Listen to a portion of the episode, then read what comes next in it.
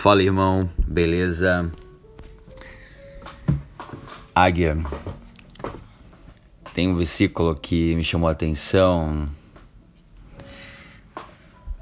Há três coisas que me maravilham e a quarta não a conheço: o caminho da águia no céu, o caminho da cobra na penha, o caminho do navio no meio do mar e o caminho do homem com uma virgem. Provérbios 30, verso 18 e 19. Mas isso me deu um insight e pra gente aprender, vamos aprender com os animais, né? E a águia, ela voa alto. Então, como é que eu faço para voar alto como águia?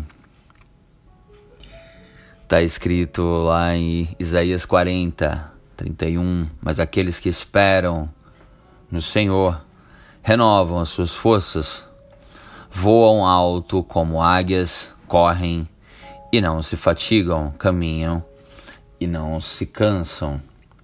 Ou seja, aqui fala de vigor, fala de energia, fala de juventude. É, você quer ter um vigor né, renovado? Ele responde como que a gente faz isso. Primeiro, o Senhor é quem perdoa todas as nossas iniquidades, nos redime, nos coroa de graça. Falta de bens a, a nossa velhice, de sorte que a nossa mocidade se renova, como a da águia. Então, você já viu a águia se renovando? Não, né? Nem eu.